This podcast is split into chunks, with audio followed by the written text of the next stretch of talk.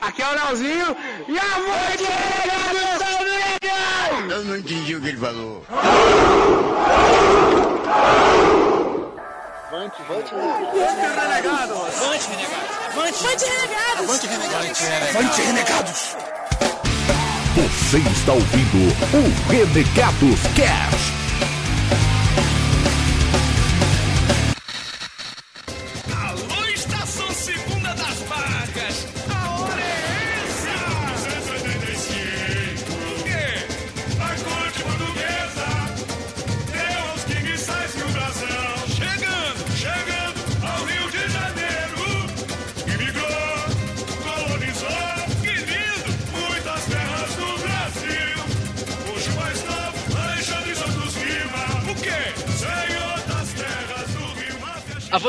Beleza? Meu nome é Bob e, cara, dia 22 de abril é o aniversário do meu pai. É, dia que meu pai é português. E minha mãe é baiana e eu sou um carioca que mora em São Paulo. Caraca! Tem mais Inception E eu sou um contínuo. Chama de contínuo. Ok. Me chama de contínuo. Beleza. Ah, aqui é o Digão e. Índio fazer barulho. Nossa. Boa, Digão, boa, Digão. Né? Fala galera, aqui é o Eric e história do Brasil é chato porque nessa matéria nunca acontece nada de novo. Pois é, não é? Ah, PDC, na boa, você já soltou piores. Mas agora. Aliás, o que ninguém pode falar da piada do outro, né, velho? Precisamente. Ah, curta o seu momento. Deixa eu zoar. Daqui a pouco vai ser o meu. Fala galera, aqui é a Miho e segundo o seriado, não foi o Chaves que descobriu a América. Entendedores entenderão. Bom, pessoas, aqui é o PDC e eu sempre gosto de me recordar que na história, embora a gente fique gravado com as frases dos portugueses, né, a carta de Vaz, Caminha e tudo mais, eu imagino a frase do índio quando viu as caravelas. é, pessoal, fudeu, fomos descobertos. Nossa, mãe do céu. Caraca, Não, não, não, eu, tô, eu tô rezando pra que os convidados abrilhantem um pouco mais essa apresentação, velho, que tá osso. A minha vai ser simplesinha. Olá, pessoas, aqui é o Zamiliano e bem-vindos ao Quinto dos Infernos. É memorável, né? Nossa senhora. Tá foda. Nosso convidado de hoje temos aqui o Dr. Caim, por favor. Olá, meus alunos, aqui é o Dr. Caim e digo, em verdade vos digo, Tiradentes era o Guy Fawkes brasileiro. Tá vendo? Cara, é convidado, é o Aí, que tá faz vendo, tá esse vendo? Temos também aqui a irmã de um renegado também. Aliás, Eric, por favor. Eh, Senhoras e senhores, com vocês, a minha irmã, Ive. Oi, oi, gente. Aqui é a Ive que tá falando. E o Brasil não foi descoberto por um acaso. Boa. Tá vendo? Olha aí. Olha só, toma essa na sua cara. Toma aí, tia Cotinha, você que me deu aula na quarta série, filha da Tia puta. Cotinha. Eu jurei que eu ia fazer uma piada que o Brasil foi descoberto, por isso tá com frio, assim. Coisa clássica que sempre escuta todo ano. Nossa, mãe do céu. Nossa, velho. É, Não, faltou aqui, isso, aqui né? a, gente, a gente tenta inovar nas piadas fracas. Aqui a gente dá uma inovada. a gente tenta inventar Inovar nas coisas fracas. novas. Ao invés de ser melhoria contínua, é totalmente contrário. Exatamente. Tudo isso, só que não. Bom, senhoras e senhores, mais um convidado que também manja de história para brilhantar mais o nosso cast, o senhor Daniel Freire. Opa, beleza? Aqui é o Daniel e minha abertura ficou presa numa calmaria. excelente, excelente. Caraca, muito bom, cara. Que Pronto, bosta, pronto, era cara. disso Eu que eu tava muito, falando. eu ri muito de social, porque eu não entendi, cara. Tá que pariu. Fiz uma social muito louca já. É isso aí, galera. Bem-vindos a mais um Renegados Cast. E hoje vamos falar sobre o que, Zamiliano? Sem viajar. que isso, Não cara? tem como, pô, não tem como. Impossível. Fala Tá conhecimento velho. é uma viagem. É, exato. Isso aí, Exato. até aqui, pô, tem que viajar muito. Então hoje, criancinhas do meu coração, nós vamos sentar aqui diante de alguns pequenos professores para falarmos do descobrimento deste maldito país que vocês vivem, chamado Brasil. Credo. Ai, que hostil. Ele é tão hostil. Toca o, hino, toca o hino da bandeira agora. Eu sempre esqueço o hino da bandeira. Alguém lembra do hino da bandeira, hein? Não, beleza, beleza. Depois a gente fala sobre isso depois dos nossos e-mails e agradecimentos.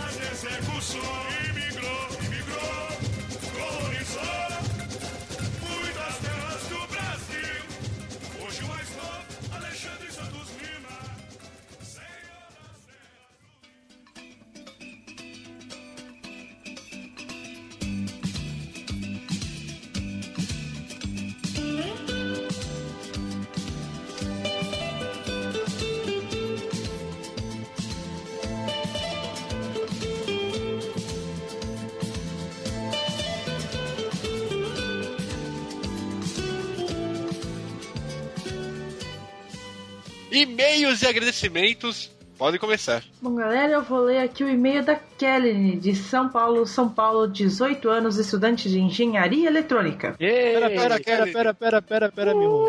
Eu acho São Paulo, São Paulo maneiro demais, cara. Pera, pera, para tudo, para tudo, Miho, porque a Kelene tem que ter a música dela agora. E aí? Música da Kelene! Ah, eu você não queria acreditar, mano. Só porque eu já tinha falado. Bom, avante renegados. Primeiramente, queria agradecer a todos vocês, porque por mais legal que tenha sido a minha frase, ela não seria nada se não fosse por vocês. Pelo esforço que a gente nota de vocês fazerem podcast toda semana, do carinho que vocês têm com os ouvintes, com a garra que vocês têm para superar e colocar sempre coisas novas e sempre aumentar a qualidade dos casts. Não tem como não admirar vocês. Queria desejar todo o sucesso, porque vocês merecem e vão conseguir alcançar coisas muito maiores ainda. Carinha feliz. Carinha feliz. Eu adoro quando ela faz isso, cara. Vamos alcançar uma coisa maior, uma carinha feliz. Uma carinha feliz. E sobre o cast, queria só falar que esse ano, apesar de Django, eu acho que as minhas maiores expectativas são mesmo O Homem de Ferro 3 e a continuação de O Hobbit. Dos outros prefiro não criar muitas expectativas. Só pra apontar um headshot do Eric. Ai, ai, ai, ai. Não. Caraca, não, não, não, quero. Dá na cara, dá na Calma cara. essa dá na cara. Que no. O headshot vai ser na cabeça, mano. Teoricamente, a minha cara fica na minha cabeça, velho. Que no, olha, mandou até um minuto, 59 minutos e 45 segundos, que ele dá a entender que o nome do filme que o Will Smith fez com o filho era A Espera de um Milagre. É, e eu vi isso aí, a gente tava se perguntando se alguém ia sacar essa. Oi? Aiden Smith? Espera de um milagre? Quem? É que aquele negão que tava preso também é filho do Will Smith, que vocês não sabiam. Sério? Deixa eu falar, deixa eu falar. Foi mal, velho. É, a espera daqueles- Foi um headshot merecido. Eu só fui perceber a merda que eu falei quando eu fui ouvir também. Então é muito bom ela ter percebido isso. Valeu. Tá vendo? Vamos pensar duas vezes antes de começar a falar bosta, tá vendo? Exatamente. Pense duas vezes antes de falar bosta. Ó, na verdade, o nome do filme era Procura da Felicidade. Aí eu deixo aqui um PS. Deixei aqui o meu Avante Renegados gravado pra acabar com a polêmica da pronúncia do meu nome. Não é Mas- Kelly? Como é que pronuncia, brother? É, Colene? agora sabemos que é Kelly que se fala. Kelly, Kelly. mas eu Nada de Kelene ou Kelly. Keleni. Mas a minha dúvida era no Vai Conta. A dúvida era no de Santana, né? mano? Próximo e-mail. Próximo e-mail do nosso querido Rafael Ferreira, 22 anos, analista de segurança, é, São Bernardo do Campo, São Paulo. É, Avante Renegados. Ele, ele não tem música também? Música do Rafael. que bonitinho. Cara, Tem a chamada. A chamada é. como ele é analista de segurança, tem que colocar o tema do Jack Bauer, vai ficar show de bola. Boa, olha aí. Não, Caraca, eu mudaria a música dele agora. Tô de sacanagem com a cara. Errou, muda aí. Vamos lá, vamos lá. música do Jack Paul. Avante Renegados. De todos os filmes abordados, o que eu realmente boto fé e que vai ser a minha entrada no cinema é o Iron Man 3, ou o Homem de Ferro. E o Se Beber Não Case 3. E digo que esse se sustenta pela atuação sensacional de Zac Galifianakis. Sei lá como é que fala essa merda aqui, cara. Galafinati. Ele mesmo. Zac Parangarico Chimiruaro. O resto, a gente vai no cinema e torce pra sair satisfeito. E apesar de não ser uma fã de Legião Urbana, a música Faroeste Caboclo é foda. E tenho certeza que pelo que eu vi do trailer, o filme vai fazer meus olhos suarem. Parabéns a todos. O cast número 32 é meu número da sorte. Foi foda. Avante Renegados e rumo ao cast 33. Agora ele vai ter que mandar um e-mail explicando por que o 32, porque a gente entrou num É looping aqui discutindo. É, ué, por que é 32, cara? Por que, que 32 é seu número de. Por favor, por favor, Rafael. Por que seu número de sorte é o número 32? Por que você joga, você joga no bicho? É o número que você joga no bicho? Esse? Defina em 16 linhas. 140 caracteres. 100 caracteres. Um tweet. 32 linhas, caraca, defina em 32 linhas. Ok, próximo e-mail. Você ouvinte, manda, manda seu palpite. Muito bem, eu vou ler então o e-mail agora do Léo Thomas de São Bernardo do Campo. Música do Léo Thomas! Ah, você vai ler, eu faço, mano. Ah, seu guloso. Ah, não. Ah, seu guloso. Ah, seu guloso. Ele começa falando assim: Fala galera renegada, beleza? Começando, conheci vocês. Quê? Começando, conheci vocês. E per... Nossa, não tô entendendo o que ele escreveu. Perceba como eu estava tímido. Ah, é verdade, porque a gente teve no evento lá do Afonso Solano e ele conheceu a gente, tirou foto e tudo mais. E o Digão encontrou o Leozinho, não foi, Digão? Não. Não. Bom, aí ele fala que só tem uma pergunta: que horas vocês saíram da livraria? Cara, a gente deve ter saído bem antes de você, pra até dizer a verdade. Porque a gente cagou pra Aliás, pegar uma foto do Afonso Solano. Ele não tinha pego nem o autógrafo ainda, né? Aliás, É. fiquei sabendo que os caras saíram de lá duas horas da manhã, cara. Pô, foi foda. Tinha nego jogando banco imobiliário na fila, velho. Você tá maluco. É isso. E É, ainda ele não comprou terminaram o o livro. jogo, né? A gente comprou o livro e terminou de ler o livro na fila. Caralho, teve uma mulher que engravidou e teve o bebê na fila.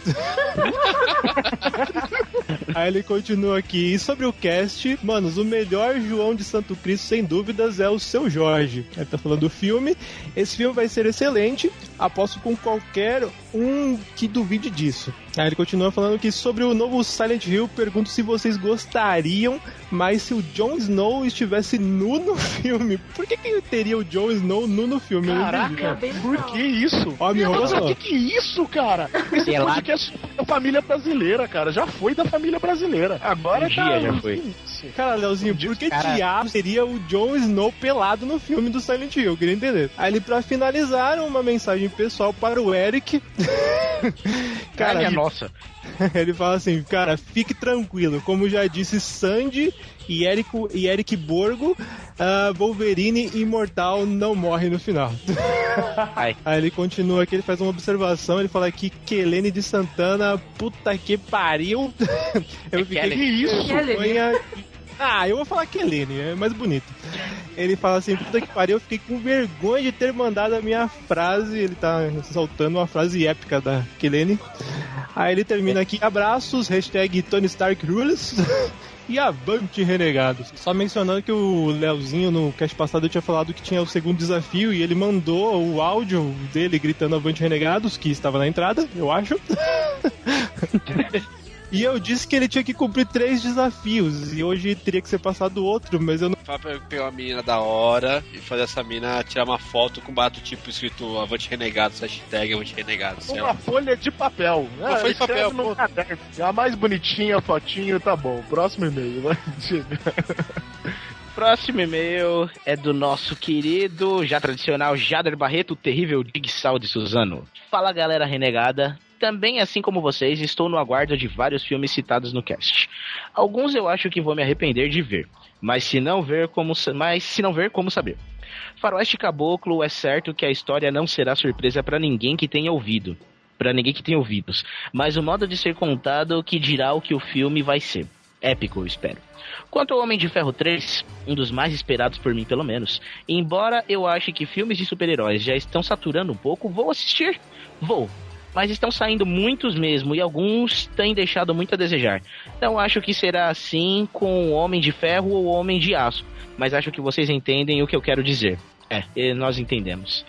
Agora, acho que já podem ter visto, mas aí ele manda um link aqui de uma notícia do G1 do Globo falando de um bilionário australiano que vai construir um Titanic de fato inafundável. Será que vai ser inafundável mesmo? Olha aí, Eric vomitando arco-íris agora. E por último, a fanart do Epic King, que ficou. Eu não tenho palavras pra descrever como ficou essa Eu fanart. tenho, eu tenho. Tá bom. Foda pra caralho. Ficou muito Perfeito, ficou totalmente excelente e eu me sinto privilegiado por ter sido homenageado numa fanart do poderoso Digsal de Suzano, cara. Muito, muito bom, muito excelente mesmo. E é isso aí. Muito excelente e avante renegados. Aproveitando deixar nossos agradecimentos à nossa eterna renegada Flávia Gazi. Aê. Pela atenção devida lá no evento do Afonso Solano, que foi muito foda. Aliás, a Kelly a gente sabe muito bem agora porque que é- foi toda hora. O evento foi do Afonso Solano, mas o evento pra gente foi da Flávia Gazi. E aproveitando, como é que o pessoal faz pra mandar e-mail pra gente, Eric? Bom, nosso Facebook é o facebook.com.br renegados.rc. O nosso Twitter é o arroba renegadoscast e o nosso YouTube é youtube.com barra renegadoscast. E o nosso Scooby? O nosso Scooby é scooby.com renegadoscast, eu acho que é isso, não sei. Não decorei tenta isso daí. .com.br, mas beleza, Se beleza. não der, então. bota Scooby, bota Renegados no É, vai no Scooby na ferramenta de busca lá, digita Renegados Cast, acabou. Beleza, galera. quem vamos sabe pro cast. Vamos pro cast, vamos pro cast. Pro cast. Cast.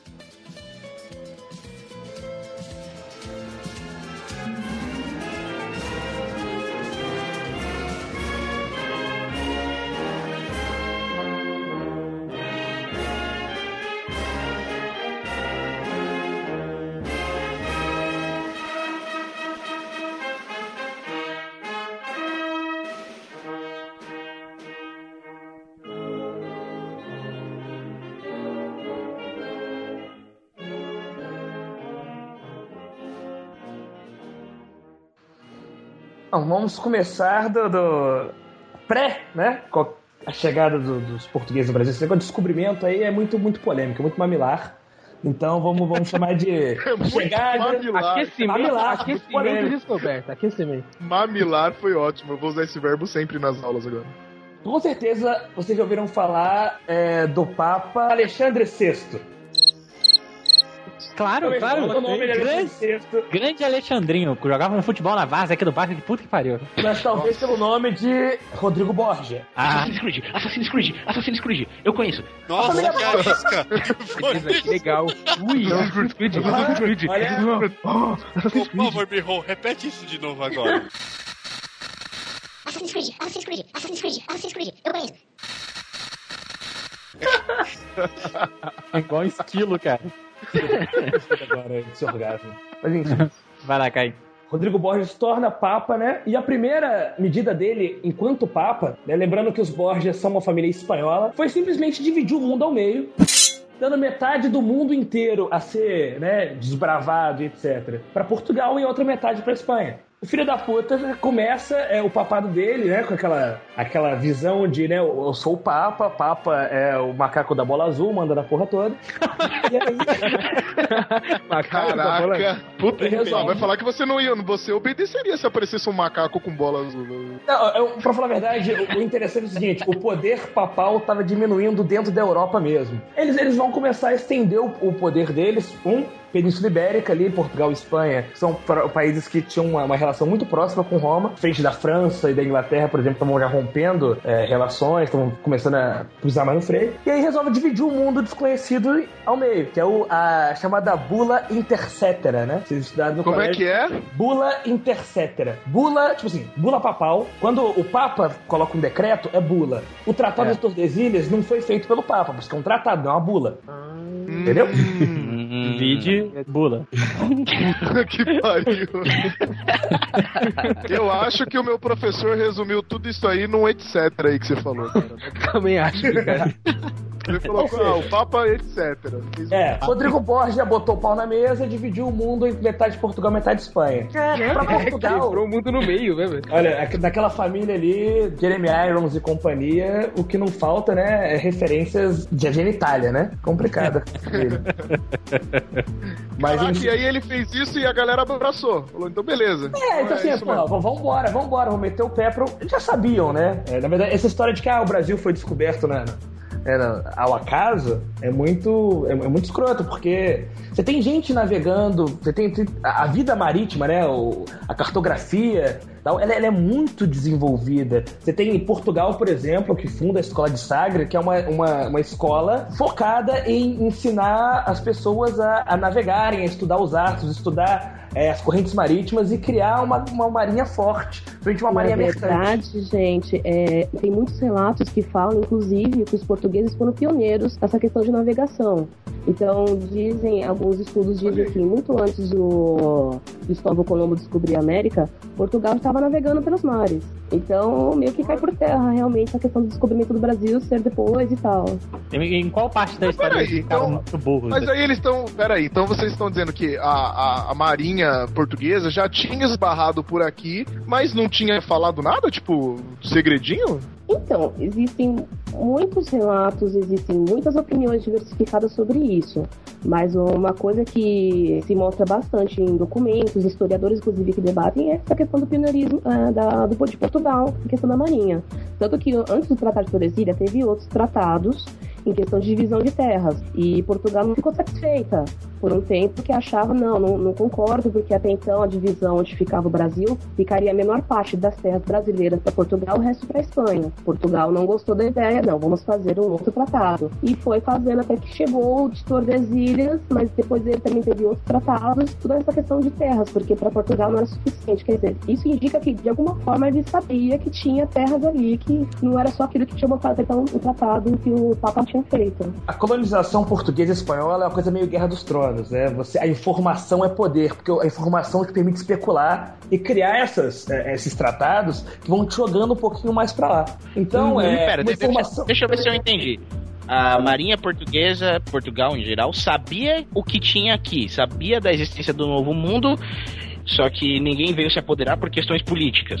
É isso? Ou eu entendi tudo errado? É, informa a informação não circulava assim né, aberta, não só Portugal, Espanha também. A Península Ibérica teve uma importância fundamental nessa época, porque depois eles tomaram em pé com, com o comércio dos outros lugares. De repente. Não, a Inglaterra Portugal... não quis entrar nessa boquinha, não, ô Caim? Depois que descobriu, sim, mas antes fica muito complicado, né? A verdade, a Inglaterra ah, eles não sabiam de cima. nada. É, não, eles sabiam mais ou menos, tanto que eles colonizaram a América do Norte, colonizaram o Caribe todo. O foco mas foi ali diferente. pra região mais embaixo, eles estavam cagando, não tava. É, o que, que, você, que, que você aprende no, no livro de história, normalmente, quadradão, certinho? Que o, os italianos dominavam o Mediterrâneo, as rotas de comércio para as Índias, e aí Sim, os isso. portugueses estavam procurando novas rotas, eles navegavam ali pela costa do Atlântico da África, e acabou que o, o Pedro Álvares Cabral se perdeu e foi parar na costa brasileira. Opa, isso. Terra Nova. O Cristóvão Colombo foi provar um ponto de que a Terra era redonda e encontrar as Índias e teria encontrado as Américas, né? Essa é a história que é, que é contada oficialmente. Pelo Chapolin também. Exato.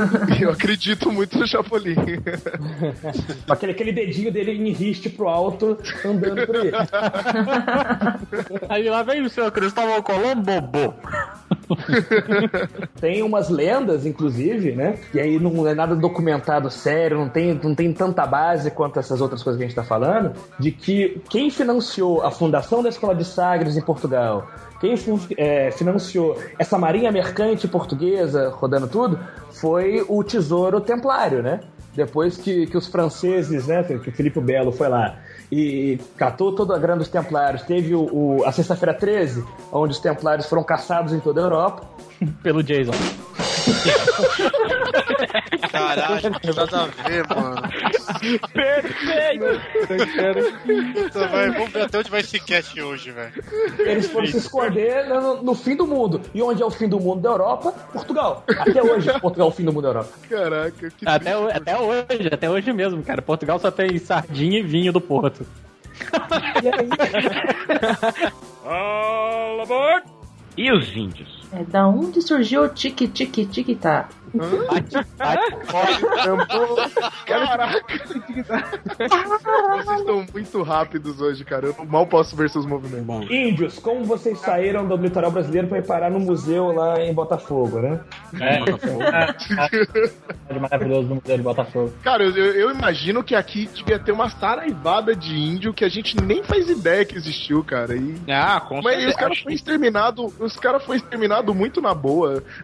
Vocês são historiadores, vão poder finalmente tirar uma dúvida minha. Todos vocês. Caras Não teve nenhum índio, nenhum índio que tentou resistir realmente à invasão portuguesa? Foi tudo entregando espelhinho, trocando ouro por espelhinho, essas coisas? Vamos tentar imaginar da seguinte forma. Você vive num país que tá tudo tranquilo para você. De repente chega uma, um barco que você não imaginou o tamanho disso. Você começa a ver pessoas diferentes, coisas diferentes. Quer dizer, tem aqueles mais existentes, tem os que ficam deslumbrados. Então, foi uma coisa meio que diferente estranha. É como se chegasse uma nave alienígena aqui agora, né? Tipo, então, um... é, o que você faria se você estivesse no lugar dos índios? Qual seria a sua reação? Eu queria Caraca, ia pegar o máximo de manga possível e ia sair correndo.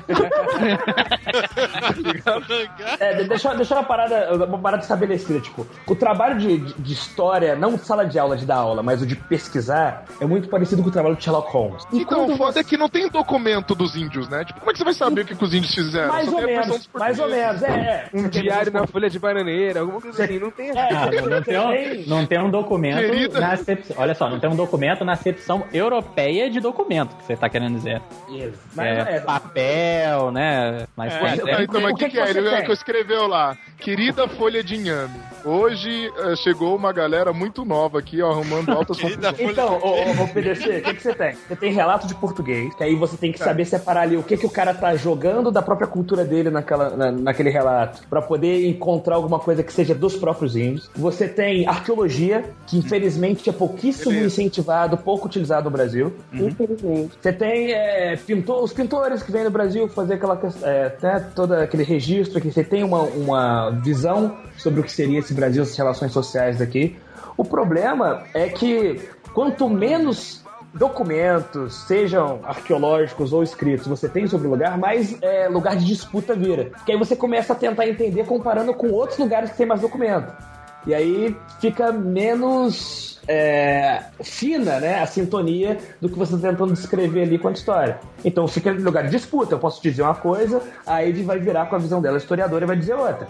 Fora o próprio registro oral, né, cara? Passado de geração em geração, que, assim, é muito incerto, é muito complicado de trabalhar, principalmente quando você não tem nada pra se basear, né? E você acaba tendo algum tipo de resposta nisso pra poder ajudar um pouco a entender o que aconteceu ali. Mas ele cria uma série de outras problemáticas, por ele não ter um- uma coisa, não ser uma coisa fixa, entendeu? Ele ser uma coisa muito nebulosa que vai, conforme vai passando as gerações, né? Os valores daquela geração vão mudando e a própria história em si vai mudando, que eles vão passando de, de pai para filho. Então, o, o registro oral, que é um, um mecanismo que dá para utilizar em outras situações, a nessa também dá, mas ele fica nessa questão nebulosa. Exatamente. Tipo, mineiro, o mineiro de 1800 não é igual ao mineiro de 2013. Do mesmo jeito, o índio Ah, o de de 2013 1500 tem não é o índio de branco. 2013. Que mané queijo branco, cara.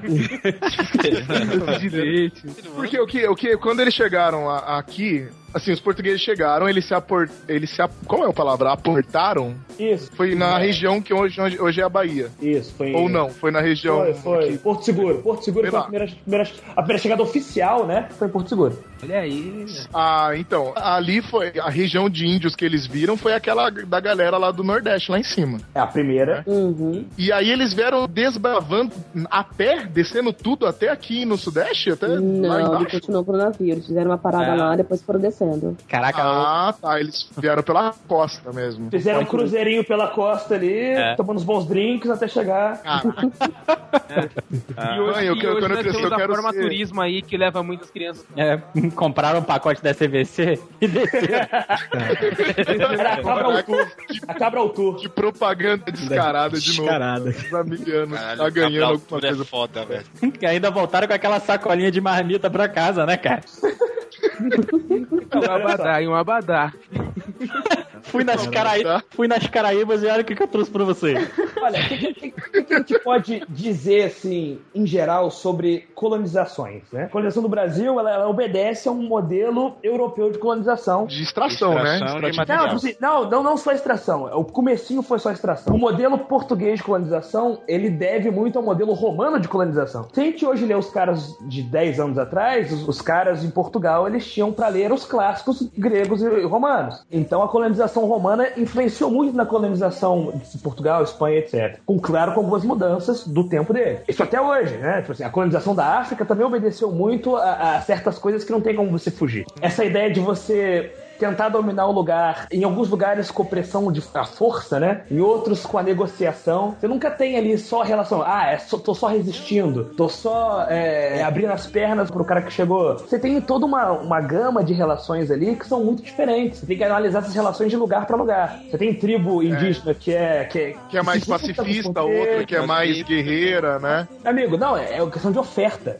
Você oferta uma parada pro índio, te, olha só, você tem seus problemas internos com a, com a tribo ali do- dos papagoiaba. Eu te dou a arma pra você passar o, o tiro em todo mundo. Tipo, Cidade de Deus, sabe qual é? O que, que você quer? Ah, arma tô ligado. tiro no, no, no papagoiaba. Porque deu um tiro no meu cu. Aí você vai lá, pega a arma e, e senta o maluco de bala, entendeu? Eu Aconteceu- seria dos papamanga. Aconteceu isso no Rio de Janeiro. Por exemplo, é, o Rio de Janeiro ele foi colonizado pelos portugueses, mas foi dominado pelos franceses. Eles chegaram aqui e dominaram a Baía de Guanabara inteira. E expulsaram uma tribo de índios dali, que era a tribo dos. Aqui não mora. Tinham duas tribos principais ali na Baía de Guanabara: os Temiminós e os Tamoios. Ah, os tamoios. Caraca. Olha, tem um, tem um lugar que chama Tamoios hoje. Eu lembro dos tamoios por causa do Chaves. E aí o que que rola? O, do Chaves? Do Chaves, cara. Tem uma hora que o professor Girafales faz uma pergunta dessa, que tribo era tal, não sei o quê, e ninguém responde. Aí uma menina estranha no meio da sala responde, os tamoios. A professor Girafales olha pra ela com uma cara estranha e ela fala, deixa eu ir no banheiro. Ela vai embora e nunca mais volta. Ninguém lembra desse episódio do Chaves? Só eu? Lembro, lembro de leve. O que, que- que aconteceu? Os franceses fizeram uma, uma aliança com os tamoios. Falaram assim: olha só, vocês ajudam a gente a meter o pé com os portugueses daqui e a gente ajuda vocês com os temiminós. E foi o que aconteceu. Os franceses ficaram um bom tempo dominando a Baía de Guanabara com o auxílio dos tamoios. Quer dizer, os temiminós eles foram para o Espírito Santo. E lá no Espírito Santo, o principal líder deles, que era o Araribóia, fez um trato com os portugueses e voltaram pra lá com uma tropa enorme e passaram o rolo em todo mundo. Explodiram o paiol de, de, de pólvora do- dos franceses, expulsaram os franceses. Caraca, mas ô, então peraí. Eu, eu, eu tô- eu pensei que nesse cast eu ia ficar sensibilizado pela causa dos índios. Eu ia ficar, caralho, os índios. são Um bando de filha da puta de tanga, velho. Fazendo tudo que era de interessante pra eles. Governante, governante é governante. Não importa se você é índio ou ser português, cara. Você é humano de qualquer forma. Ah, Exatamente. cara, Não interessa a tua origem nem o lugar que você mora. Você é humano, cara. Sempre Esse papinho de interessa. índio não é evoluído, índio é selvagem, é o cacete. Os caras é têm balela, né? é como balela. qualquer outro. Caraca, e aí, isso, velho. E aí o que, que acontece com esse maluco? O Araribóia, ele, ele, vencendo a guerra dos portugueses, ele ganha domínios ali, e ele se torna um senhor. Ele, ele, ele converte ao cristianismo, adota um nome europeu, ele adota o nome de. de que é o Martim Afonso de Sá, se eu não me engano. Olha aí. ele se torna. Né? Cara, ele se torna. Não, ele, se torna governante da, da, da porra Eu toda. que- Protetor Pensei da que ia chamar, o nome, europeu, o nome europeu dele ia ser Ted Boy Marino. A cidade de Niterói, se você olhar, procurar ali, foda, Araribóia, Niterói, você vai ver que tem uma estátua de, de bronze do Araribóia, de Quem tá bundinha olhando de pra- fora, é, olhando pra de Guanabara, virado com a bunda pra Niterói. Dina, realmente eu- agora eu estou curioso. A história do Brasil, eu sabia que ia ser interessante depois desse cast, cara. Isso tudo aí aconteceu no- nesse contato pré-Cabral ou pós-Cabral? Foi pós-Cabral. isso? Cabral. Pós-Cabral. Cabral, né? Iniciozinho. Certo. esse pós- Tipo, esse- 1500 ainda, tipo assim, nos 100 primeiros anos do Araribóia. Essa história do Araribóia, os franceses, os caralho, é dos primeiros 100 anos. Época do pau-brasil ainda, extração de pau-brasil só. Não tinha nem ainda plantação aqui, capitania hereditária, nem nada disso direito ainda não. Mas teve muitos índios que foram convertidos, justamente aí vieram jesuítas, tem toda essa questão cristã quando chegou pra cá, que muitos, quando foram batizados, é, ou ganhavam nomes de plantas, de árvores, aí você tem muito Silveira, Oliveira, ah, que foram justamente isso. E teve uns que eram, acabamos sendo, vamos supor, entre aspas, empregados, dos outros, e acabaram adquirindo o nome do senhor daquela terra. Então tem diversas origens aí dos nomes, né? Então, então, Ivi, então, esse, esse empregado aí que você falou é tipo entre aspas de meio escravo ou não? Eles eram empregados mesmo? Então, alguns auxiliavam porque queriam, outros eram mantidos como escravos mesmo. Por exemplo, a título de curiosidade, a palavra negro, que a gente hoje, né, a gente, a gente leva com essa ideia de negro a pessoa de pele escura, Sim, né? sim, sim. Na verdade, a pele, ela é preta, né? Uhum. Negro, Verdade. negro é, é o sentido original da palavra quer dizer escravo. Tanto que negro da Exatamente. terra eram É, os, ouvi falar disso os índios escravizados no Brasil. A gente hoje a gente Caralho, tem uma, uma inverte a camisa lá, mano. Preto é cor, negra é raça. eu quero, eu quero o contrário. Só que se eu falo Caraca, isso no meio do, do- do movimento negro, eu apanho pra caramba. O problema é que Toma uma porrada, é verdade. Puta, deu um nó na minha cabeça. Quem sou eu? A gente é preto mesmo, cara. Não é porque assim, a questão de semântica, você fala, tipo, você, você fala hoje negro e branco, deveria ser negro e caucasiano, né? É verdade, é verdade. É- é- é- essa chegada dos negros veio bem depois disso, né? Já, Não, mas no, mas- no navio, nas caravelas com o Pedro Álvares, não vem um- uma, uma leva de negros também, já como escravos pra trabalhar? Ou não? Não. Não, Foi acho que- depois, não foi? Foi depois que começou o comércio. É Porque, na verdade, os negros começaram a chegar no Brasil porque os índios começaram a dar trabalho nessa questão. Começaram a se, a se revoltar, não querer mais trabalhar pro, pros, pros portugueses por, por conta de maus tratos. E era muito mais fácil o índio fugir pela mata se esconder porque eles conheciam o terreno. Então era muito mais vantajoso depois que eles é, perceberam esses problemas, trazerem os negros que não conheciam a terra, né? E era muito mais questão rentável para eles, né? Tinha toda a questão do lucro do mercado, em questão dos negros. Tá, tráfico negreiro dá dinheiro pra caramba. Eu só achava, ah, então vou trazer negro Caraca, porque a que mão de obra é barata. no A mão-. A mão de, a, a mão de obra é, é barata. Não, não é só isso. Tipo assim, vender, comprar negro, tipo, é muito lucrativo. Meu Deus, eu tô com Tá medo de sair na rua. Ele tá falando no presente. É, Eu tô Mas- vendo eu saindo, alguém jogando uma rede em mim. Peguei, peguei. Pokébola, vai! Eu vou Corre não, mano. Pokébola. Mas tinha uma questão religiosa também nisso tudo, porque é o seguinte, os índios, né, eles eram vistos como que nunca conheceram a, a doutrina cristã, eles não tiveram contato com Cristo, né? Segundo, Os negros, Segundo os portugueses, É, os os portugueses, índios não tinha lei, não tinha fé e não tinha rei. assim, Então eles isso não- era inadmissível para eles, né? eles não eram hereges, eles eram, é, é, eles Quer só não dizer, conheciam. É, Então- resumidamente, eles eram Ah, tá. livres. Eles Então, estavam verdade, na tem um- zoeira. Tem um livro que eu gosto muito de ler, que o nome dele é Heresia dos Índios no Brasil. Isso, muito obrigada. E é interessante que a a- o primeiro contato do, desses, dessa, dessa ordem cristã com os índios, eles pensavam, quando eles viram os rituais indígenas, tudo, pensaram que era um sabá, para começo de conversa. Eles ficaram muito assustados com a maneira como os índios andavam, com a maneira do- dos rituais indígenas. Então eles ficaram muito assustados, atormentados, falavam: Isso não é coisa de Deus, vamos brincar, assim dizendo. Então eles fizeram toda uma campanha em cima disso para evangelizar os índios e mostrar que hum, é, o- o caminho certo, segundo os europeus, porque o caminho que os índios faziam é, não era o certo, não era o correto. Eles tinham a missão de, de mostrar o caminho certo para eles.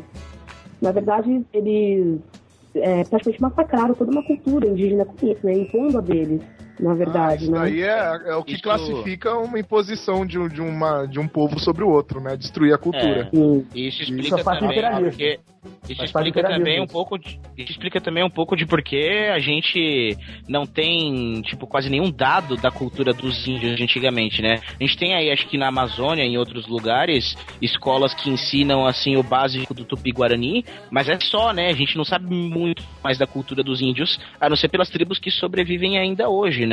Mas Ao aí sabe que eu fico puto, Eric? É porque, É. assim, os nossos índios, eles deviam ser muito vagaba.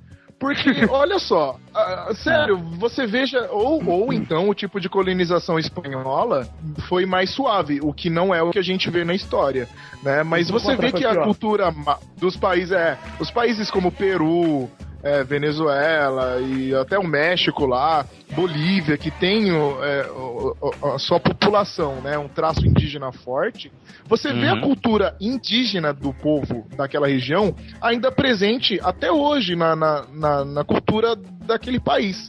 Mas- e no Sim. nosso país não sobrou nada, não sobrou necas. A gente Então, tem é nome que- de bairro. Tatuapé, acabou, pronto. Usou Mas- a língua dos índios, acabou. Eu tenho uma teoria de que o índio que deu a ideia pra botar os nomes aí em São Paulo era fanho, cara. Que é tudo índio. Pô, não dá. Não dá, bicho. Olha, olha aí. Ah, agora me corrijam historiadores, me corrijam se eu estiver errado.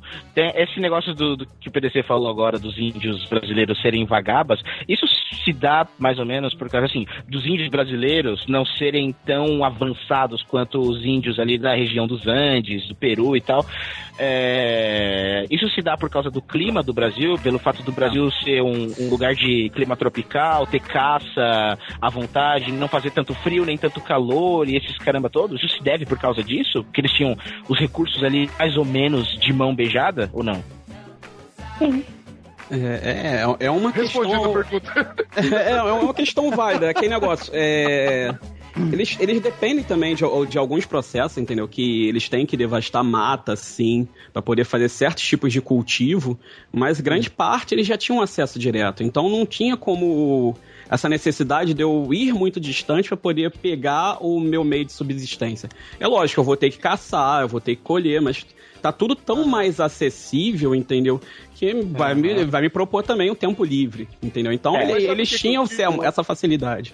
É, que eu Daniel que- e, e Caim, Daniel e Caim, porque assim, você vê, por exemplo, os astecas, eles construíram lá monumentos enormes e tal, então era um povo não só para a sua subsistência, mas E em fora- de fora- cidade, de, de, de tecnologia, Agricultura, de a tecnologia de ciência. agricultura deles, o sistema É, eles deles de- eram de- mais, eles eram mais evoluídos mesmo. E o nosso povo, claro que esse fator que vocês disseram de ele ter as coisas de mão beijada facilita no quesito dele não se ocupar tanto com isso. Eu Mas ele também não disso. produziu nesse, con, nesse ponto de construir, por exemplo, uma pirâmide.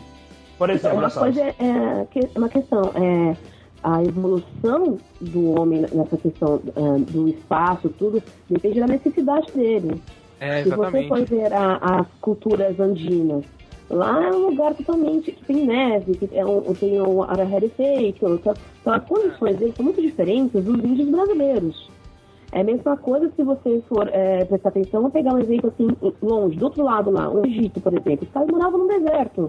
Então eles eram obrigados a adaptar a, quando tinha as cheias do Rio Nilo, tudo. Então tudo uma questão de adaptação, de sobrevivência.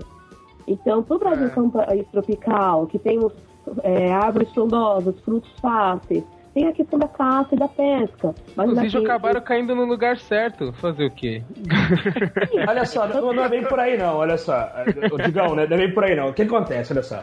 Muito do que a gente fala assim, ah, de índio vagabundo, índio, índio, né, preguiçoso, índio que tem a ver, que não tem muito a ver com Azteca, com Inca, que é civilização, o modelo de civilização que a gente, que a gente coloca como bonito, né, como monumentalizado e tal. Que a gente tem paga ver- pau, né? É, tem a ver com o juízo de valor que é próprio da nossa época, né? É. E que tem a ver com o discurso que foi produzido sobre esse pessoal. Quando você, por exemplo, ó, pega uma coisa simples. Você não fala. Quando você fala de, dos Andes, você fala das tribos andinas, até discrimina uma da outra. Você fala de Brasil, você fala só os índios do Brasil. A porra do território é enorme e você só consegue chamar tudo de índio, no máximo de tupi. É verdade. Ou Guarani. Tem, tem tribo pra caralho.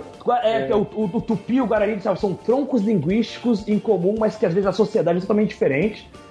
E a gente chama essa, esse extenso né, rede de, de pessoas e de tribos e de relações sociais, tudo de índio, como se fosse tudo uma coisa só. Como se não tivesse Cara, tu falou- morrido milhares de outros e surgido no meio do caminho esse monte de outras coisas também. Cara, tu falou uma coisa que faz muito sentido agora, velho. Tipo, o território brasileiro realmente é gigantesco, bem maior até do que o dos astecas, dos incas. É continental, maias. né? Então, é é um puta território gigantesco e a gente só conhece o tupi, tá ligado? Então, realmente, é, não, tem, não tem a mínima capacidade de só haver tupis no Brasil naquela época. Isso, isso só mostra o quanto que foi dizimada a cultura dos índios, cara, porque pra gente só conhecer isso, tá ligado? Do, do, do povo que dominava o Brasil antes da colonização, realmente é assustador. Não, são só A os gente- índios foram dizimados. Foi nosso, o nosso conhecimento sobre isso, o nosso interesse em, em olhar isso é muito pequeno. Não é uma memória, não é uma, uma memória que sobrevive na cultura brasileira. Nossa memória é a memória do português, é a memória do trabalhador, é a memória de. São outras memórias que foram construídas, outras identidades foram construídas.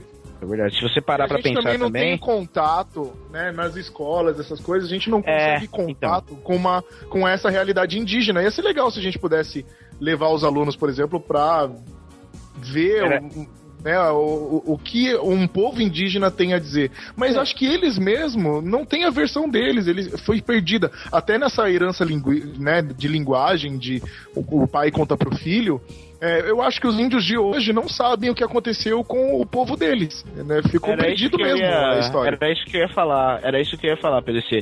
Eu acho que tanto na- na- nas aulas de história que você vê na- nas escolas, a gente sempre aprende, cara, desde pequeno, a mesma ladainha, que Portugal descobriu o Brasil e a gente aprende todo o lado europeu da história do Brasil. Mas a gente não sabe, tipo, absolutamente, não é ensinado nas escolas praticamente nada do que era o Brasil antes dos portugueses, né? Tá É como começando se- a mudar isso. ideia. Você É, pergunta mas pros é- alunos mas "Ô, o é que, uma que nova- tinha antes do Brasil, antes, do, antes do- dos portugueses chegarem no Brasil, o que, que tinha aqui? Os alunos falam, ah, tinha dinossauro. Tinha, tipo isso, isso é, no mínimo... No, É, é um pulo Não, é, enorme. é, a, né? história, é a, história que foi, é a história que foi criada pra ser passada pra gente, né?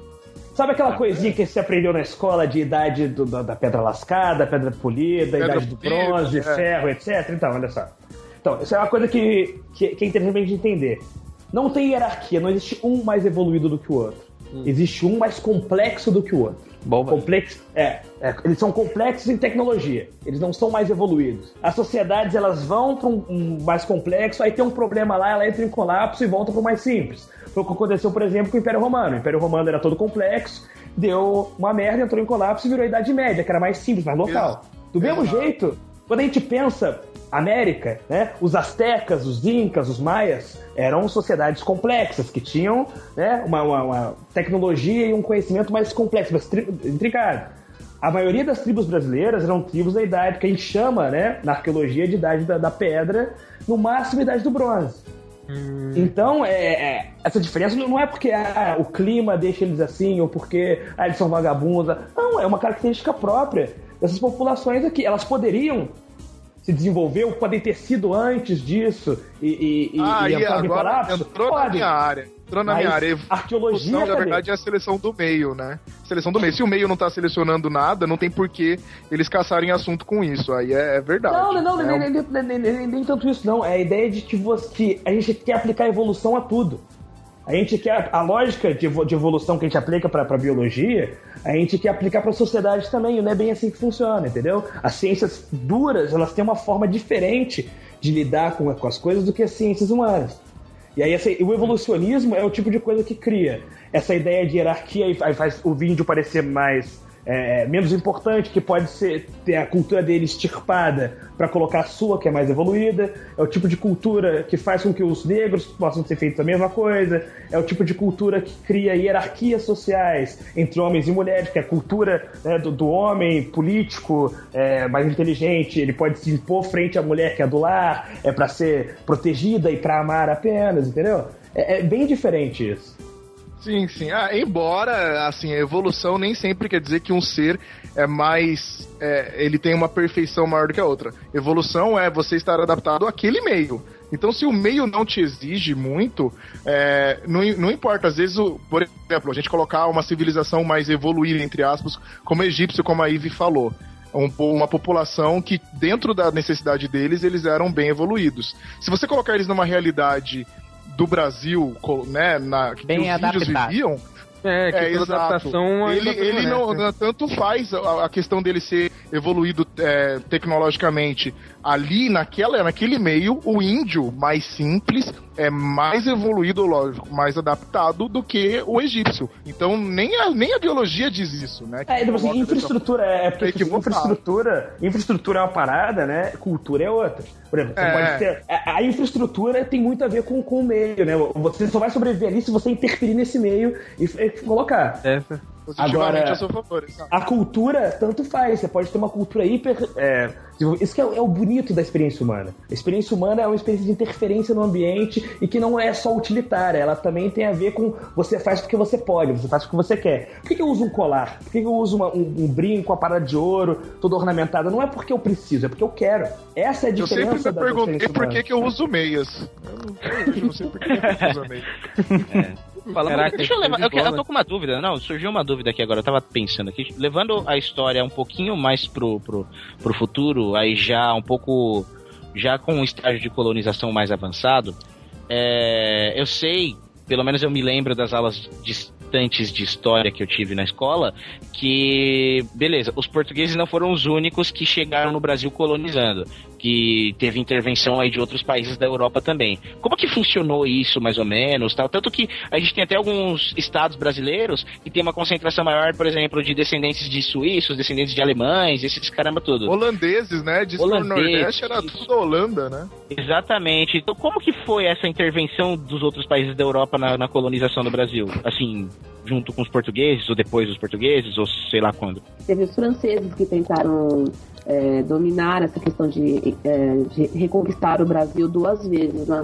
até então na história, mais significativamente. Foi em que- 1556, eu acho, que foi até que um dos historiadores também falaram que, em questão de que teve a guerra que tentou convencer os indígenas a lutarem junto com ele, e teve uma outra vez, em 1600 e alguma coisa que eles tentaram de novo. É, adentrar no Brasil. Caraca, a França cresceu os olhos mesmo, hein? Sim, a França tentou duas vezes, pelo menos que eu me lembre. É, Que assim, o Brasil ele foi considerado como o novo Éden. Quando chegaram aqui, viram a questão dos recursos, o pau-brasil, a promessa do ouro e tudo mais, isso chamou atenção lá, lá de fora. Então, era um, um- um- vamos dizer, um produto interessante para se ter. Então, é óbvio que o pessoal ia querer é, conquistar o, o seu pedacinho, né, do Éden. Hum. Caraca, E detalhe, aí eles França- mandavam os barquinhos deles nas encolhas, assim, tipo, os franceses, desculpa, Eric, mas só pra perguntar aqui, eu realmente Não, aproveitando a sua questão.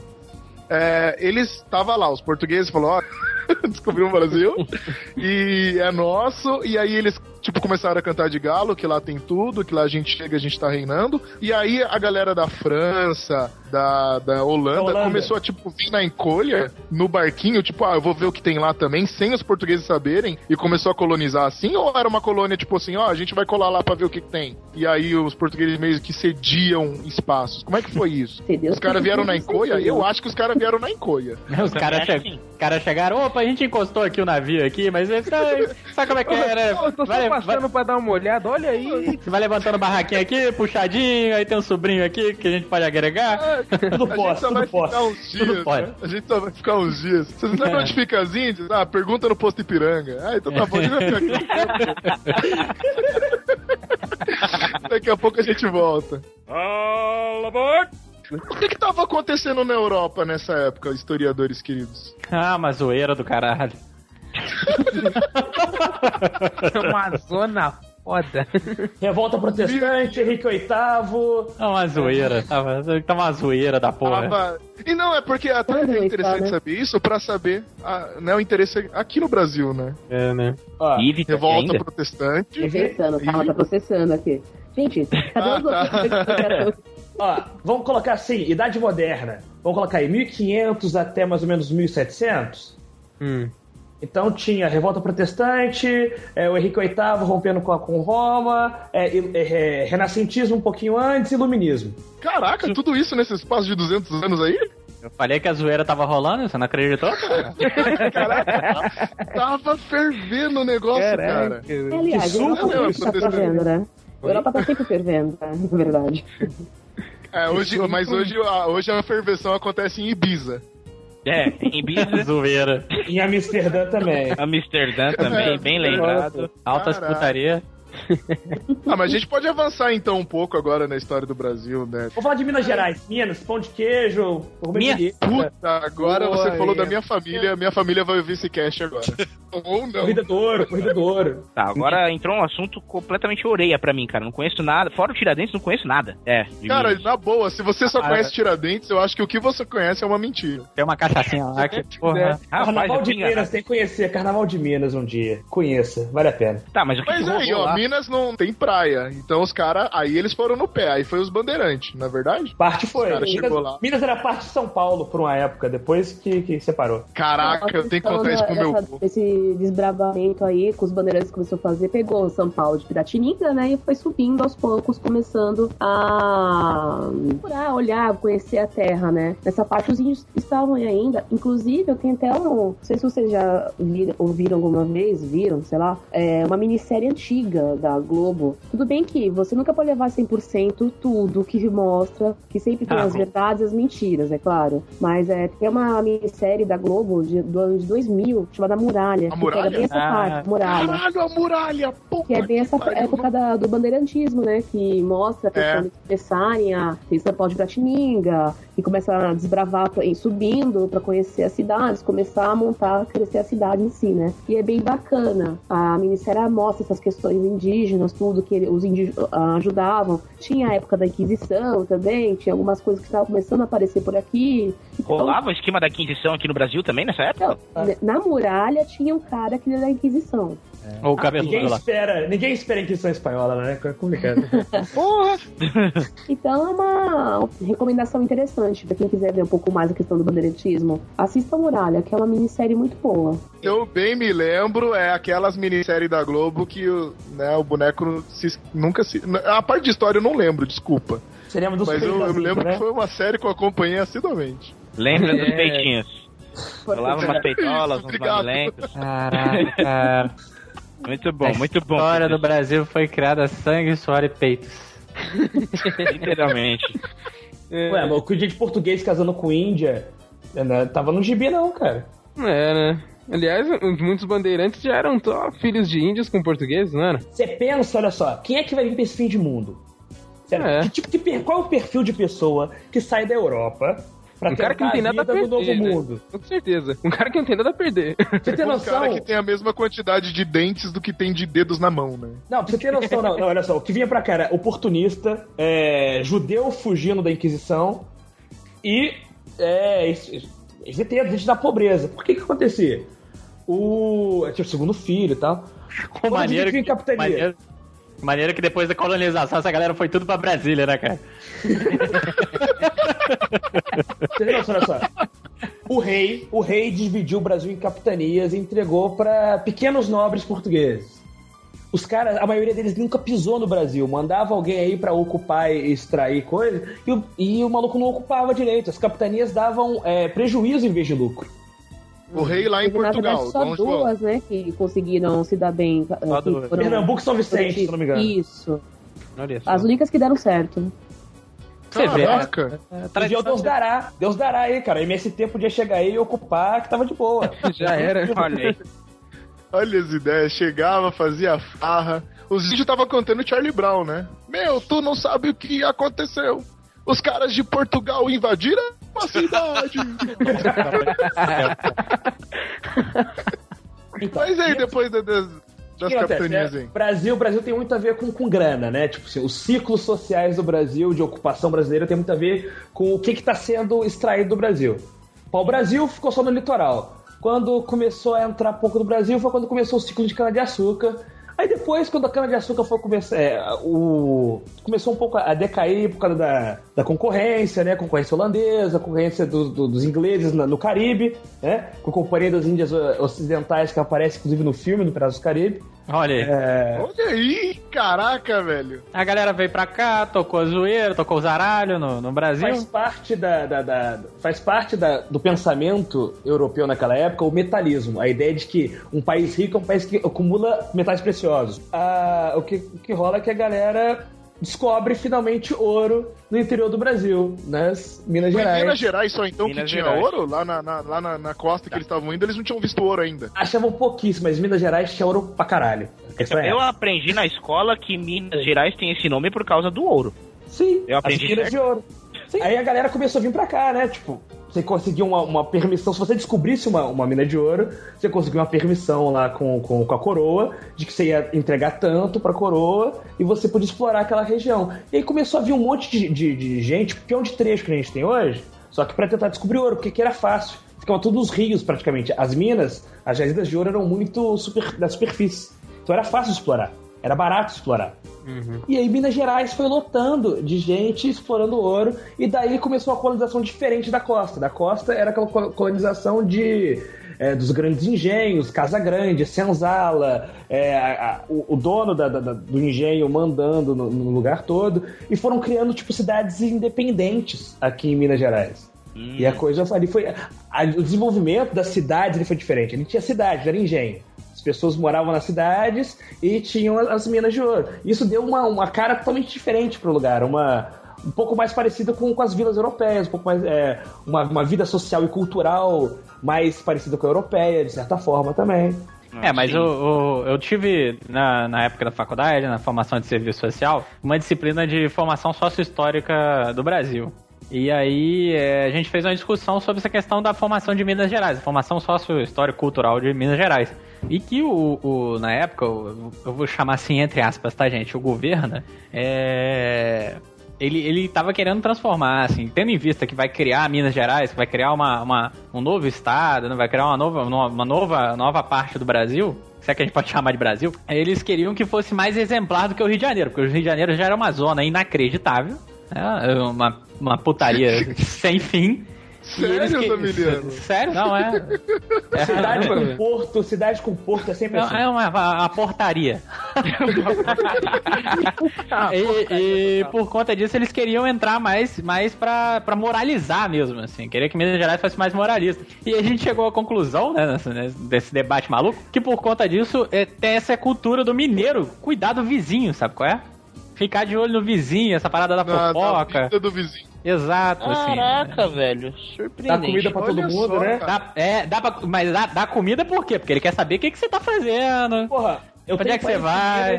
Eu vou na rua dos meus parentes em Minas, eu tenho que parar na casa de cada um e comer, porque então é ofensa, você tem que parar. É verdade, Você não, é verdade. Eu também, a minha família toda é de Minas. Contar se o que você tá um fazendo. cadinho- não, você tem que entrar um cadinho pra tomar um cafezinho, aí já era, cara. É a sua vida passando sua- nos seus olhos, cara. Porque aí Exatamente. vai contar todo mundo que morreu nos 70 anos que você não voltou pra lá.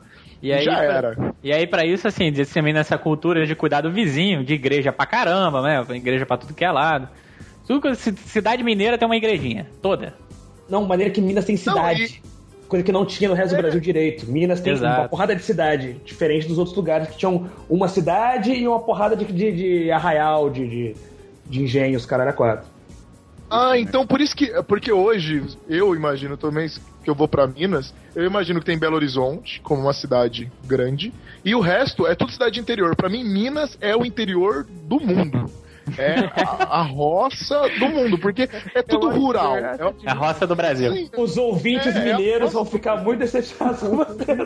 Não, é, é legal, vocês, né, vocês andam de carrinho de boi, essas coisas, vocês são gente fina. Mas é, é um lugar que parece que é sempre rural. Por causa, então, agora eu sei por quê, porque as, as cidades elas são todas antigas é, e setentenárias e tudo mais, né? Porque elas foram as primeiras e, e, e talvez as primeiras realmente planejadas, né? Na, lógico que não é com planejamento que nem Brasília, mas foram planejadas, então elas acabaram se mantendo desse jeito. Não eu é, respeito mas- vocês, me... Não é aquela coisa maravilhosa porque os Oscar Maia tá fazendo estágio ainda, né, cara? Ainda é tudo muito quadrado ainda, né? A fase, é a fase cubista do Niemeyer.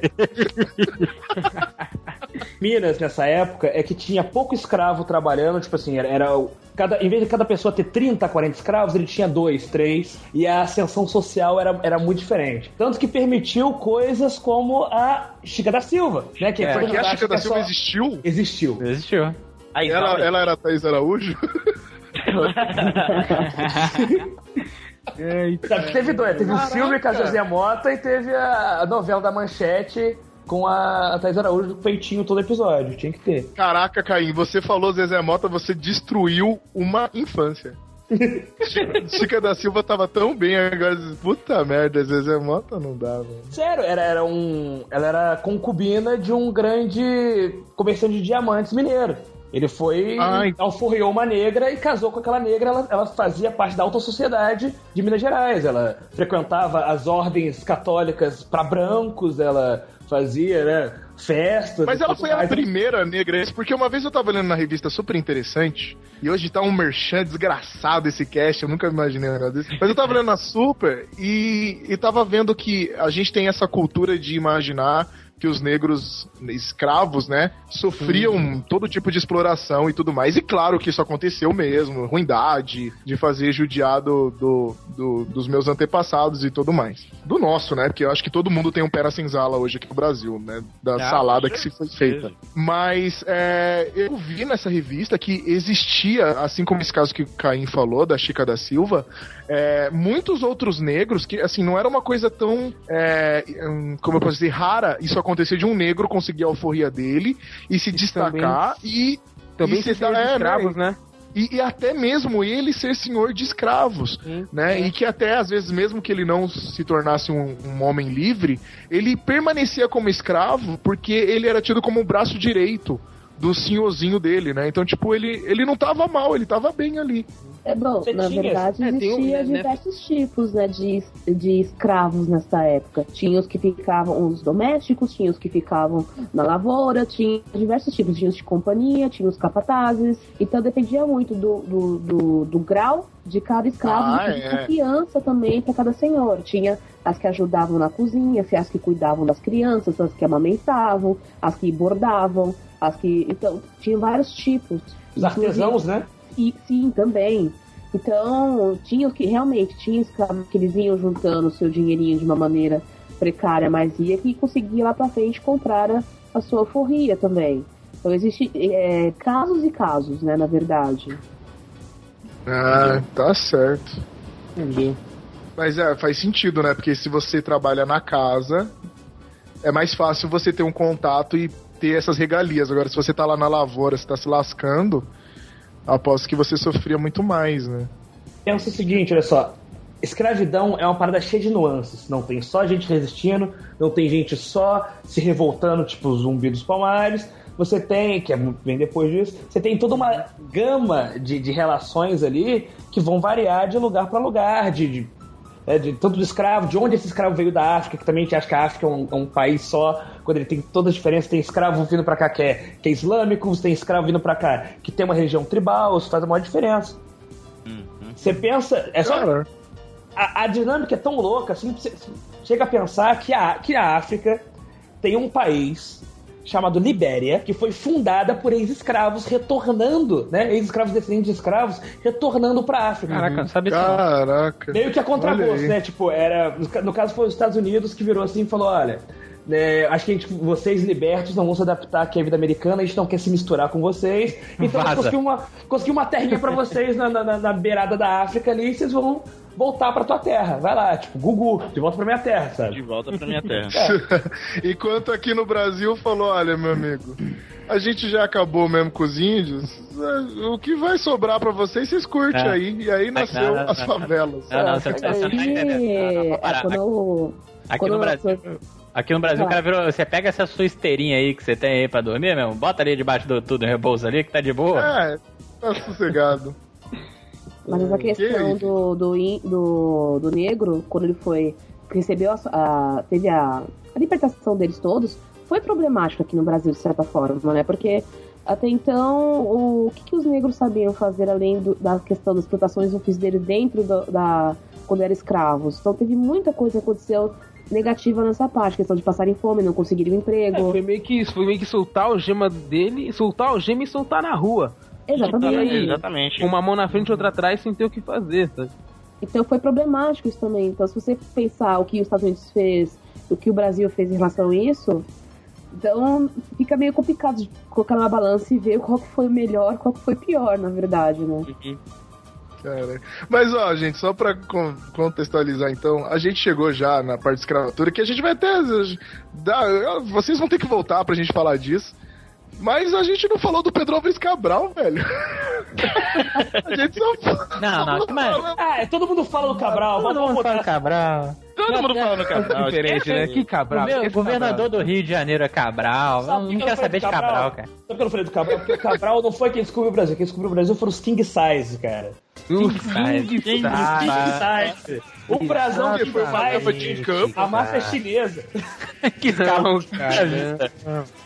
E isso encerra perfeitamente um podcast de história. Considerações finais. Conversando com nossos Vida convidados. Ah, tá. Poxa vida. Vamos, Olivia, então. Então, se for para fazer algumas recomendações, eu recomendo para quem quiser conhecer um pouco mais, assista a Muralha, assista também, já até citar aí numa das frases no começo, a minissérie Filho dos Infernos. Ah, Só fui eu. que, é, é, só que assim, é, nunca veja acreditando 100% em tudo, porque é, tem muita aquela questão, ou ficam querendo é, endeusar demais, de manter- fazer tudo como herói, tudo, ou então escrachar de vez. Então, nesse, sempre, sempre tem que ver o meio termo em tudo, mas é interessante vocês terem um conhecimento, ver uma visão diferente dos acontecimentos do Brasil. E, ah, eu adorei gravar com vocês, vocês são muito bacanas. Aê! E... Tirando essa. Tirando essa. Toma essa aí. Válido, totalmente válido. Totalmente válido. É, primeiramente, eu queria fazer um disclaimer aqui. Hoje eu sou um historiador numa mesa de boteco, não em sala de aula. Então, não liguem pro jeito meio escrachado que eu tô falando aqui. Se algum aluno Cara, viu mas algum é, dia você só vai esse podcast. Foi sensacional, ele só vai voltar porque tava na mesa de bar, cara. Foi muito É, louco. cara. Vamos adotar essa sala de aula em mesa de bar. É, em segundo lugar, eu queria agradecer a galera por me desvirginar na podosfera. Olha aí. Olha aí. Olha que honra. Foi, foi bom pra você. Introduzimos o garoto. Aí, Jesus. e assim, pra recomendar alguma coisa, olha, primeiro eu recomendo que você vire pro seu professor e diga pra ele, pessoa, ensina de um jeito legal, sabe? Não- complicado, não queria aprender, tipo, Você tem que ter tesão pra gostar das coisas. Tem que ter tesão pra, pra ensinar, tem que ter tesão pra aprender. Então tem que ter sido de um jeito legal. E aí, pra galera que quiser estudar a história do Brasil, uma boa trilha sonora de fundo é um álbum da banda brasileira Angra. É um dos primeiros álbuns deles, que é Holy Land, que é um álbum que é todo conceitual, é sobre a chegada de, de portugueses no Brasil, o encontro Caraca. dos portugueses com os índios. Caraca! Olha Que aí, da hora! É, é, o álbum conta toda a história de um, de- da, da chegada de um português aqui, dele encontrando os índios, ele mudando a visão dele sobre o novo mundo. É bem legal esse álbum, é, mistura um pouco de, de metal com, com música brasileira, com ritmos brasileiros, é, é ótimo. É, a minha sugestão é essa. Foda, foda. Maneiro. É o que eu uso Tá pra estudar. É o que eu uso pra estudar é, história do Brasil. Aí gostaria de agradecer a participação dos convidados, eles agregaram muito, né? Falaram bem mais do que a gente. Ainda bem. Tá certo. A ideia é essa. É, essa a história do Brasil é muito interessante, meu. É- é- o que recomendar é vai estudar. Vai estudar. Pô, cara, putz, agradecer de verdade, Dr. Caim, Ive, irmã do Eric, valeu. Diferente do, do seu irmão, você não deu nenhuma deixa pra gente zoar, então achei bacana, bacana, legal. Ah, a versão, a versão correta do Eric. É, vai ser a versão, a versão correta do Eric. não, sério, de verdade, brigadão, tipo, tem até vergonha de não manjar muita coisa da história do Brasil, cara, que é interessante pra caramba. É, sei lá, vale todo mundo começar a buscar aí, não só os livrinhos de histórias comuns, começar a procurar mesmo, ter essa vontade de pesquisar e ir atrás do que é de verdade, né? E é isso aí, gente. Valorizar a história Eu- do nosso país, né? é isso aí, valorizar a história mesmo. E valeu, brigadão. Hasta luego. Eric. Bom, primeiramente queria agradecer aos nossos historiadores fucking poderosos que agregaram pacas aí no cast de hoje, que enriqueceram o cast com esse conhecimento histórico muito bom, super ultra convidados para voltar novamente. E queria deixar uma recomendação de um livro, é, um livro na verdade infanto-juvenil, que eu li na época da escola ainda, quando eu tava na sétima ou oitava série, e que me ajudou pra caramba a entender a história do Brasil, que é um livro de ficção, né? Um livro de fantasia chamado Vampiro que Descobriu o Brasil. É, é um livrinho legal, assim, curto, de poucas páginas tal, mas que conta a história de um português que virou um vampiro lá em Portugal ainda e embarcou no navio, nos- na- nas caravelas do Pedro Álvares Cabral e viu a história inteira do Brasil até os dias de hoje. Aí mostra a Caraca, história isso daí dele. parece A o com- set do André Bianco, velho. Pô, então.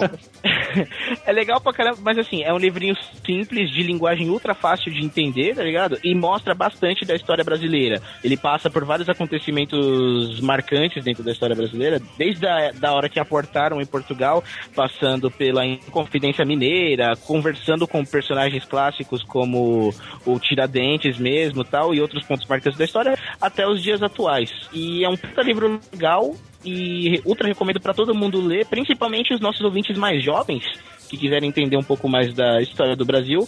Essa é uma boa pedida, cara. É muito bom. E é isso aí. Uou! PDC. Jô Soares. Uou! Bom, galera, putz, eu tenho que dizer que foi sensacional esse cast, muito além das minhas expectativas, é, porque foi o legal de ter os historiadores, a galera da área mesmo aqui, e outra, uma galera que, que eu vi que tem o mesmo amor pelo que aprendeu, pelo que aprende, né, porque a gente nunca para de aprender, como eu tenho pela biologia, né, e, e passou aqui no cast, o ainda pediu desculpa, cara, na boa, minha aula não, não foge muito disso não, tirando os palavrões eu tento passar o máximo a gana mesmo e, e interagir com eles de- desse- dessa forma. E com certeza vai ser um cast que eu vou recomendar para meus alunos, porque é- eu acho que é isso que eles procuram quando eles querem saber de uma coisa. Eu aprendi demais. E olha que eu já tinha lido sobre, mas é uma coisa que dificilmente a gente fixa, né? Mas com o que foi colocado aqui ficou bem claro, bem fixo.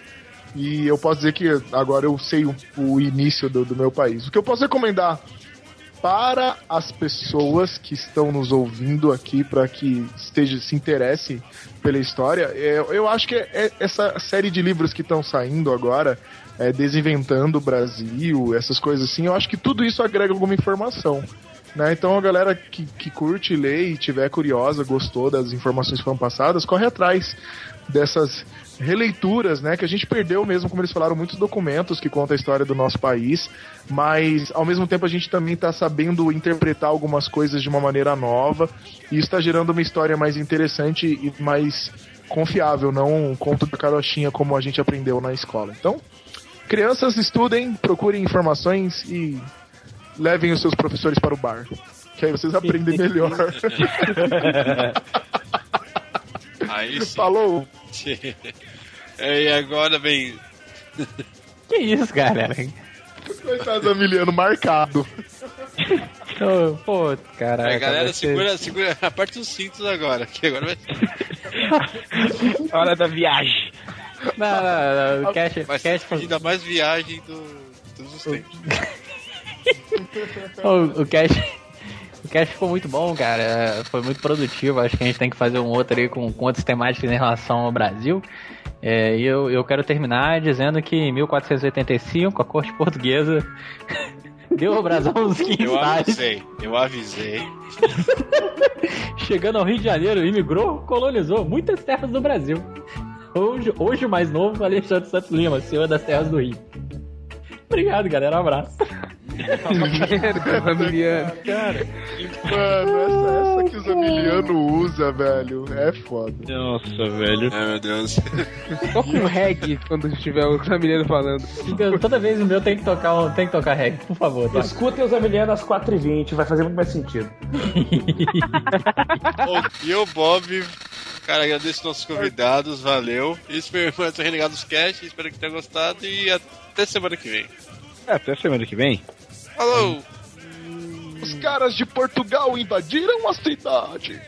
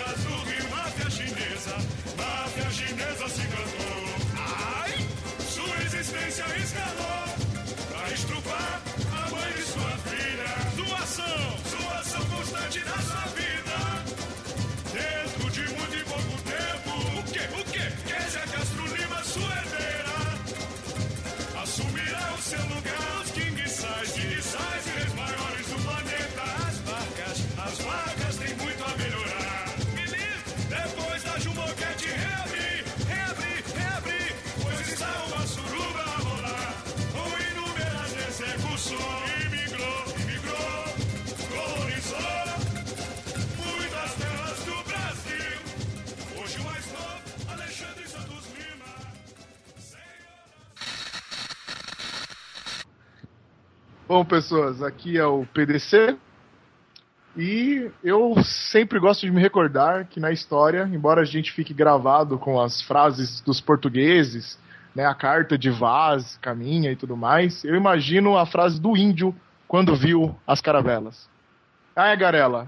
Aí, errei. Fudeu, vou começar de novo. Caralho. Ele errou a palavra galera. Falou Faustão. Faustão. Vamos lá. Ô, louco, meu. Olá, pessoas, aqui. Agora fudeu tudo. Olá, pessoas, aqui é o PDC.